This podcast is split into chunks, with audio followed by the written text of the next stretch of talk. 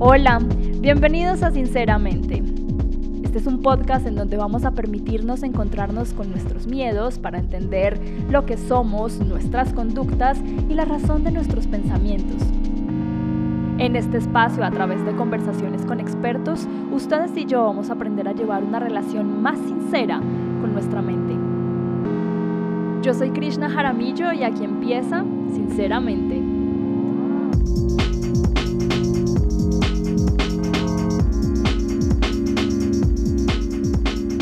Bueno, bienvenidos a este primer episodio de Sinceramente.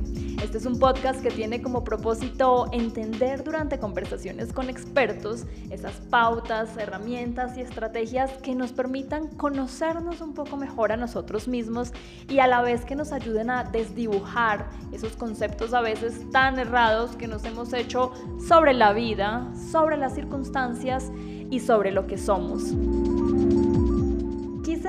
empezar este primer capítulo hablando sobre un tema que le hace cierto honor, pero no en el buen sentido de la palabra, a lo que durante ya varios años he experimentado y esto se llama miedo a empezar.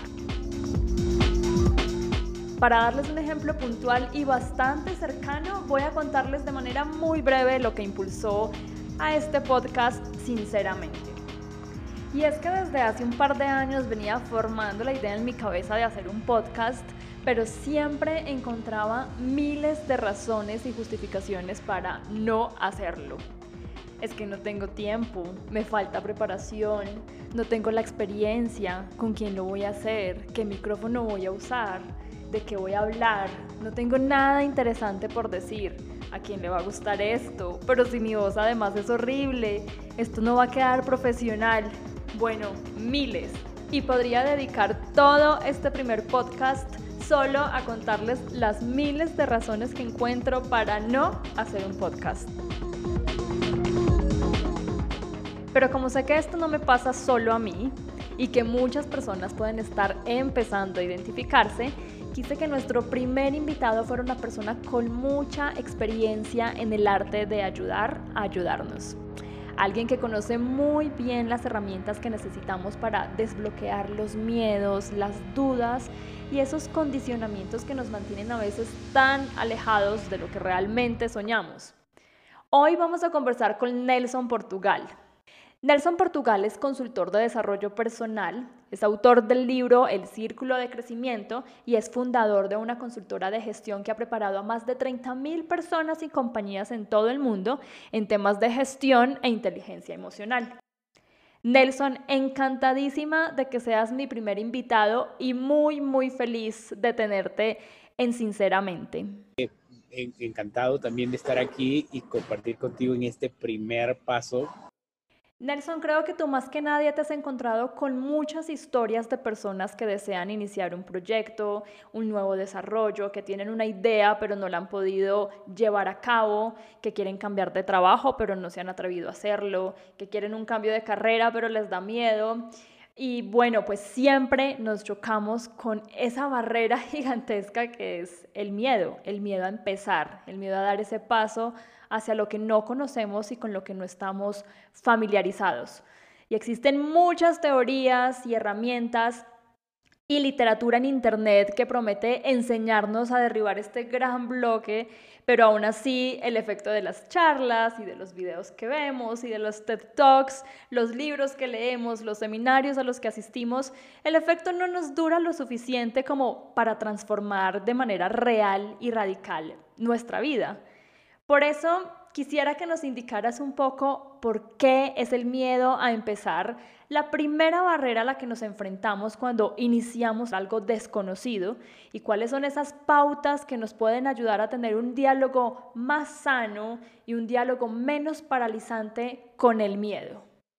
No creo que se trate tanto de hacer el esfuerzo para empezar, más bien creo que debemos dejar o debemos reducir la resistencia que evita que empecemos.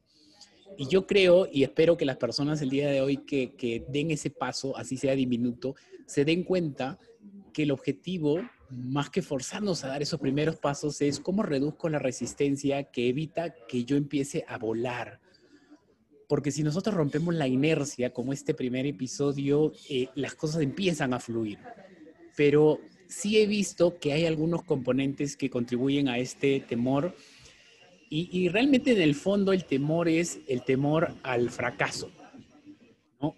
el temor a fallar, el temor a la crítica, el temor a no ser suficientes. E, ese temor evidentemente está, creo yo, eh, es, digamos, bien en nosotros desde, desde pequeños, o sea, e, es parte de, de, nuestra naturaleza, digamos. Pero hay un framework, si queremos llamarlo así, que creo que podemos tener en cuenta para poder, como tú dijiste muy bien, hacer mejor ese diálogo. Entonces, yo he identificado, y justamente preparándome para, para esta conversación, tres tipos de pensamientos que bloquean la primer, el primer paso para comenzar algo. Y el primer pensamiento, bastante, bastante eh, simple, y creo que la mayoría lo podemos reconocer, es anticiparnos a resultados negativos. Este pensamiento que dice, y si, y normalmente ese pensamiento empieza con el y si, y si no funciona, y si me critican, y si me, y, si falla, y si al final no lo aceptan, y si, y si, y si. Entonces yo lo que recomiendo es cambiar el easy por el si es que si es que pasa esto, voy a hacer esto otro. El segundo pensamiento es querer lograr dos cosas a la vez. Y cuando digo querer lograr dos cosas a la vez, me refiero a cuando alguien dice, quiero hacer una buena presentación. Suena simple y pareciera que solamente es una actividad, pero en realidad ahí hay dos actividades, ¿no? Quiero hacer una buena presentación. ¿Cuáles son esos dos resultados, digamos, que quiere conseguir a la vez? Hacer una presentación y que esté buena. Y puede sonar simple, pero nuestra mente no funciona y se abruma si es que le pides que logre dos cosas a la vez. Entonces, en realidad ahí lo que deberíamos mirar es decir, oye, quiero hacer una presentación. Y luego que tengo la presentación, voy a ver cómo la puedo hacer mejor. Las ideas no se ordenan en la mente, se ordenan en el papel. El tercer pensamiento es cuando tenemos altas exigencias sobre las condiciones que deben ser ciertas para empezar algo. Y nos ponemos cinco o siete condiciones súper altas. Entonces, si, si a una persona tiene, le cuesta empezar algo, la pregunta que puede liberarlo o liberarla es, ¿qué condiciones estás esperando que se den para empezar? Bueno, Nelson, pues me parecen muy interesantes esos tres puntos que tú mencionas y creo que los voy a volver a resaltar porque siento que en el momento en el que estamos queriendo tomar una decisión, dar un paso, nos encontramos con estos tres bloqueos que mencionas y no sabemos, no sabemos cómo ejecutarlos o no sabemos cómo... Eh, pasar más allá de estos, de estos tres bloques con los que nos encontramos.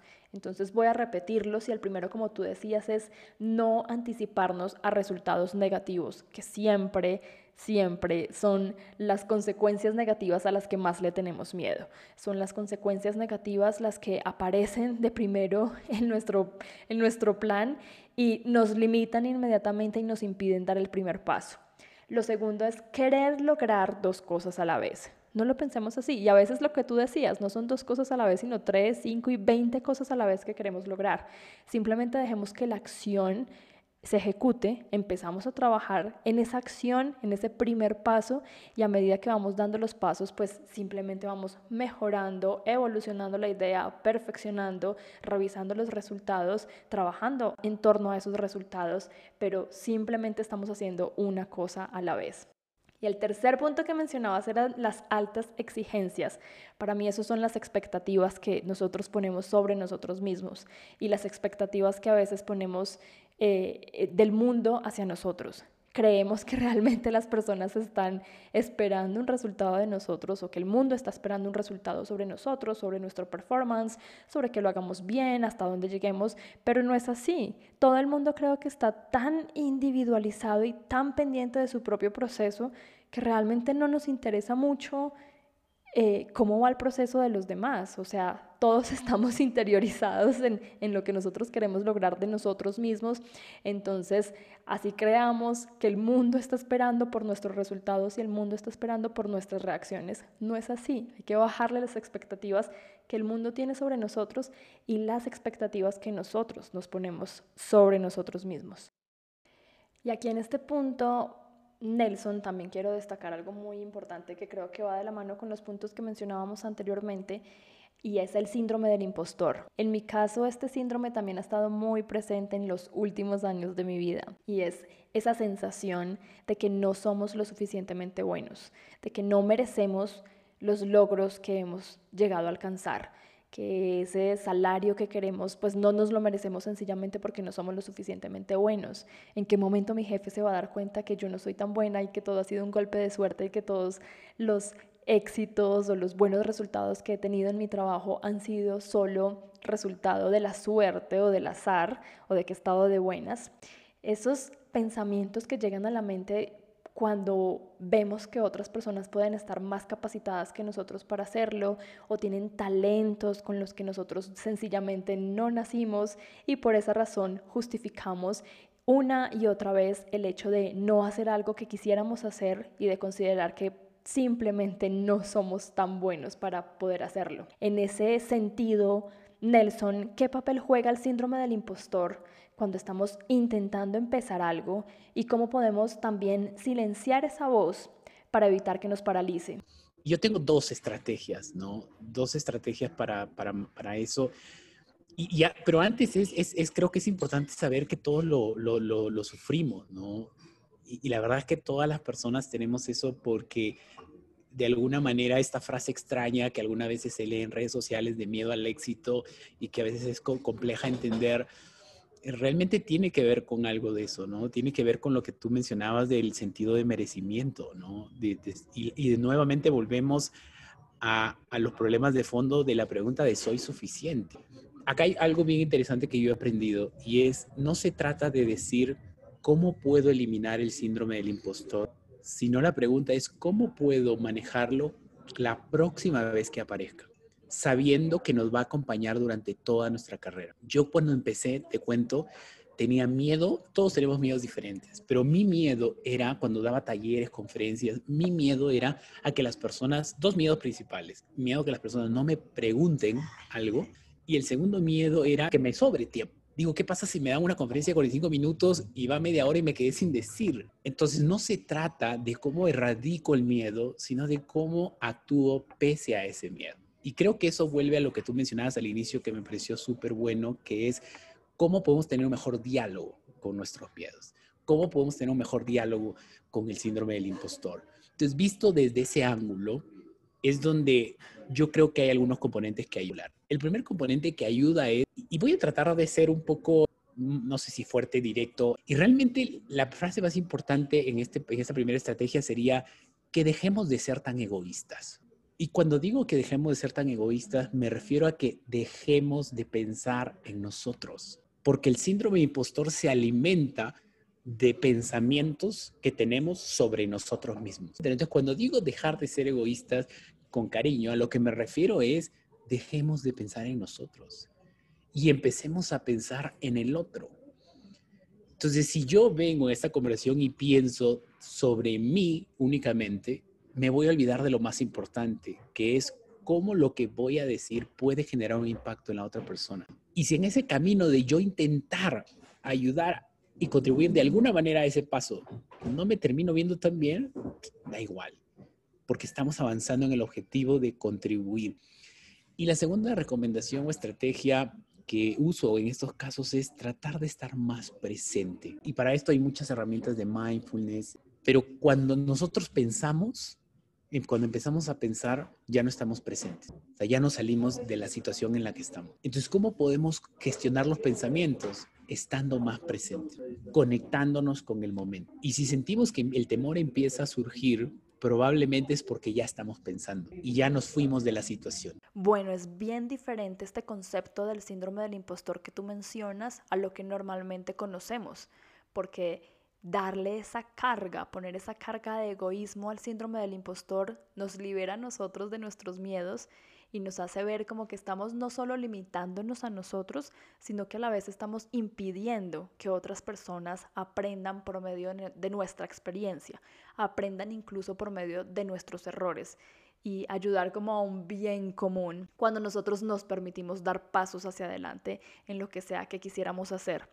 Y esto me recuerda también una charla, un TED Talk que veía hace poco y no recuerdo en este momento exactamente de quién era, pero es un TED Talk que hablaba sobre la vulnerabilidad y la importancia de ponernos constantemente en situaciones de vulnerabilidad. Este TED Talk hablaba específicamente sobre la diferencia entre vulnerabilidad y debilidad y cómo las dos cosas son completamente diferentes.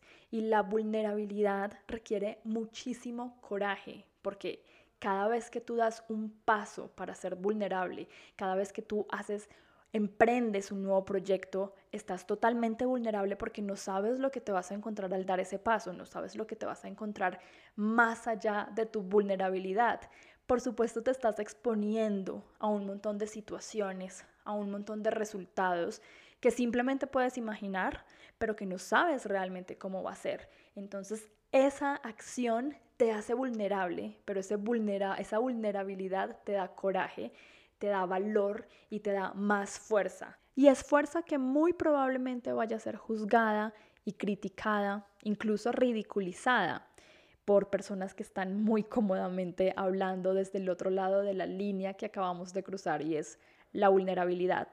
Y como mencionaba el video del que les estoy hablando, era muy certero al indicar que el no permitirnos ser vulnerables, el no permitirnos ponernos en condiciones de vulnerabilidad nos lleva a vivir vidas limitadas, a vivir vidas, por supuesto, en torno al miedo, en torno a las expectativas y nunca en torno a lo que realmente imaginamos, soñamos o admiramos incluso de otras personas.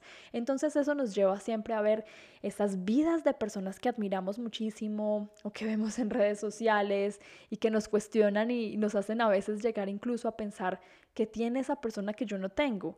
¿Con qué privilegios nació esa persona que yo no nací? ¿Qué tipo de educación y formación ha tenido que a mí me haga falta para poder llegar y alcanzar lo que esa persona ha hecho? Y yo creo que más que eso, el planteamiento que deberíamos hacer es cuántas veces esa persona se ha puesto en una situación vulnerable y ha sumado valor y ha sumado conocimiento y ha sumado experiencia y convirtió esa vulnerabilidad en una aptitud que la convirtió en lo que es hoy en día, en una aptitud que le dio su sello personal, que la llevó a entender que cuantas más veces se ponía al frente de algo, más confianza iba a tener sobre las situaciones, sobre las circunstancias que iba a vivir y más grande estaba haciendo ese círculo de gestión propia o ese círculo de, de lo conocido, de lo que puede afrontar.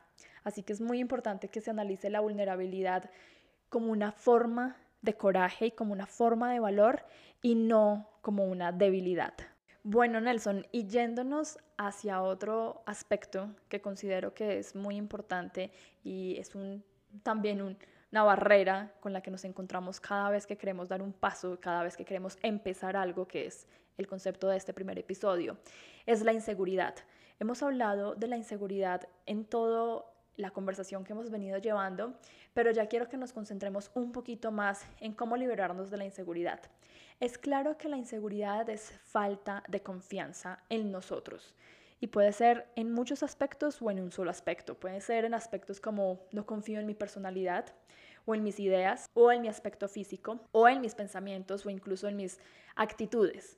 Pero esta inseguridad sobre nosotros mismos es en muchas ocasiones completamente invisible para los demás es infinitamente paralizante para mí como individuo, pero es probable que mis inseguridades no las estén viendo a mi alrededor las personas con las que yo comparto. Mis inseguridades puedo estar teniendo muchas, pero en este momento quizá no son evidentes para ti, o para mis compañeros de trabajo, o para mi jefe, o para mi familia, o para las personas con las que voy a trabajar en un, en un nuevo proyecto.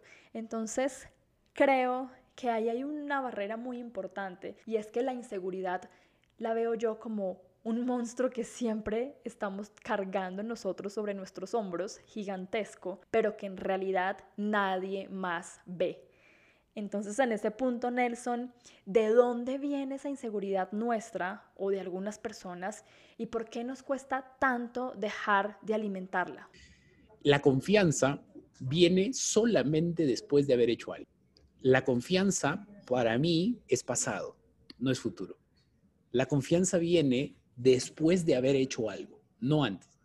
Entonces, cuando buscamos confianza, básicamente es casi como manejar mirando el retrovisor, porque cuando nos toca dar un paso nuevo, no va a haber confianza. Entonces, ¿por qué la necesitamos? Creo que porque se siente bien. Ahora, ¿qué deberíamos buscar en lugar de confianza?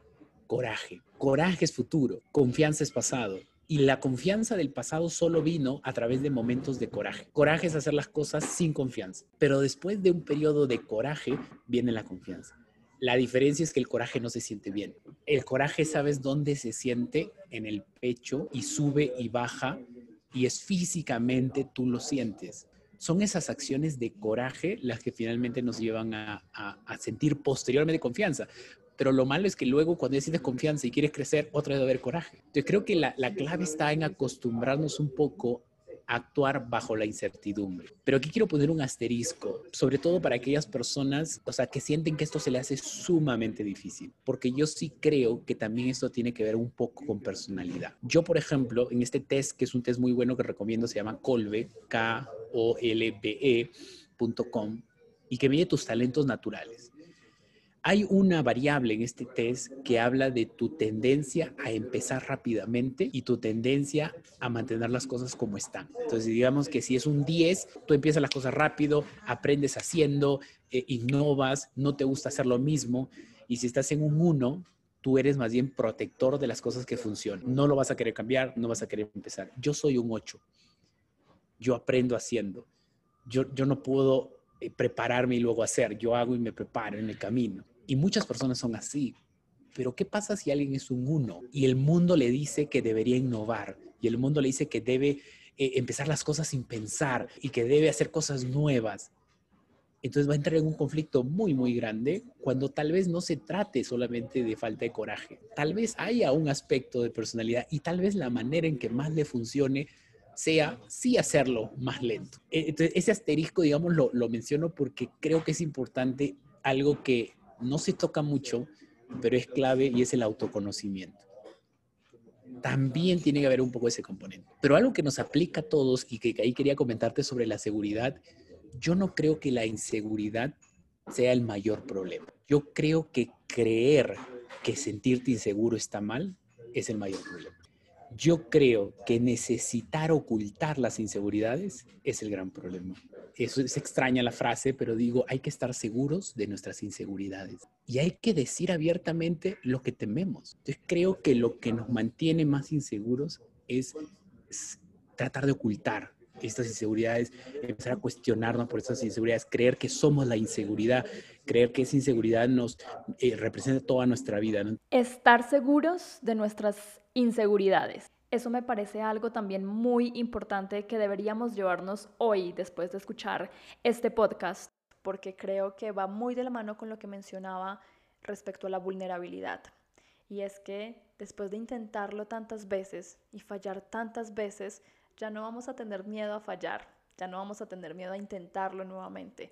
Hemos adquirido un montón de aprendizaje que no nos va a hacer más vulnerables, sino que por el contrario nos va a llenar de coraje y de herramientas para que cada vez que fallemos, en primer lugar, ya no le tengamos miedo a fallar y en segundo lugar, fallemos en cosas diferentes, lo que significa que simplemente estamos aprendiendo en el proceso.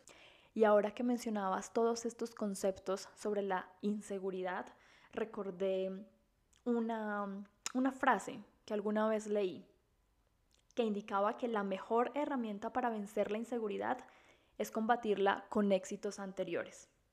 Y me parece que si conseguimos llevar esta frase a nuestra realidad cuando estamos atravesando por un episodio de dudas o de cuestionamientos propios, puede ser una manera bastante efectiva de salir de ese círculo de miedo en el que eh, empezamos a ingresar. Porque yo creo que no hay ninguna persona que pueda mirar hacia atrás en su vida y no encontrar al menos un logro que haya conquistado, al menos una vez que se haya sentido victorioso, que haya sentido que sí es capaz, que sí pudo hacerlo. Entonces creo que vencer la inseguridad con éxitos anteriores, con situaciones que nos hayan hecho sentir valientes, que nos hayan hecho sentir capaces en nuestro pasado es la herramienta, es la mejor herramienta para dar pasos hacia adelante, para empezar y para sacudirnos los miedos, las limitaciones y las inseguridades que nos mantienen atados y detrás nuevamente de la línea de vulnerabilidad. Sí, sí, definitivamente. Yo le llamo el diario de victorias. Y el diario de victorias consiste en todos los días, al terminar el día, preguntarte cuáles son dos logros o tres logros que tuve hoy. Eh, dos preguntas recomiendo todos los días al final del día. ¿Qué sí hice bien hoy y qué sí va bien hoy? Y mientras más difícil sea encontrar la respuesta, más debes encontrar la respuesta. Y de hecho, esto que concepto que tú mencionas es súper, súper valioso, porque es más, yo creo que el éxito está en el pasado y tiene, ver, tiene que ver con lo que dices. Para mí el éxito no está en el futuro y la mayoría de personas lo busca ya en el futuro. Y dices, si logro eso, entonces voy a ser exitoso. Pero en general, para mí el éxito está en el pasado, porque el éxito es lo que ya lograste. La felicidad está en el presente, porque es las cosas que van bien en este momento. Y a veces la persona me dice, Nelson, pero si yo ya tengo éxito del pasado y yo ya estoy feliz con el presente, eso no me conformaría. Yo le digo, no, porque si en el futuro no está el éxito ni la felicidad, ¿qué crees que hay? Y se quedan pensando y les digo, en el futuro hay crecimiento. Y el crecimiento, a diferencia del éxito, no tiene fin.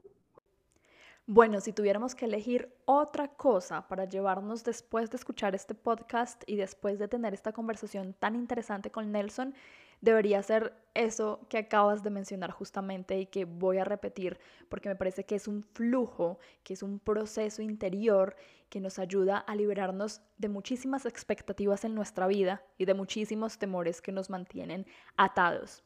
Y es esa idea y ese proceso de siempre ver el éxito en el pasado, la felicidad en el presente y el crecimiento en el futuro.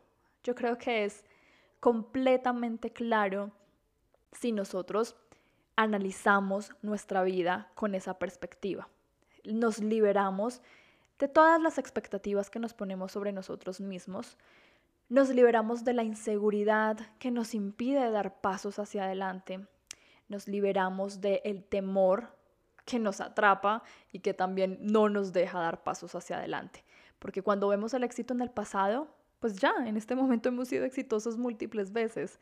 Cuando la única responsabilidad que tenemos en el presente es ser felices, vamos a aprender a ver lo positivo y vamos a aprender a ver con gratitud cada una de las circunstancias que llegan a nuestra vida.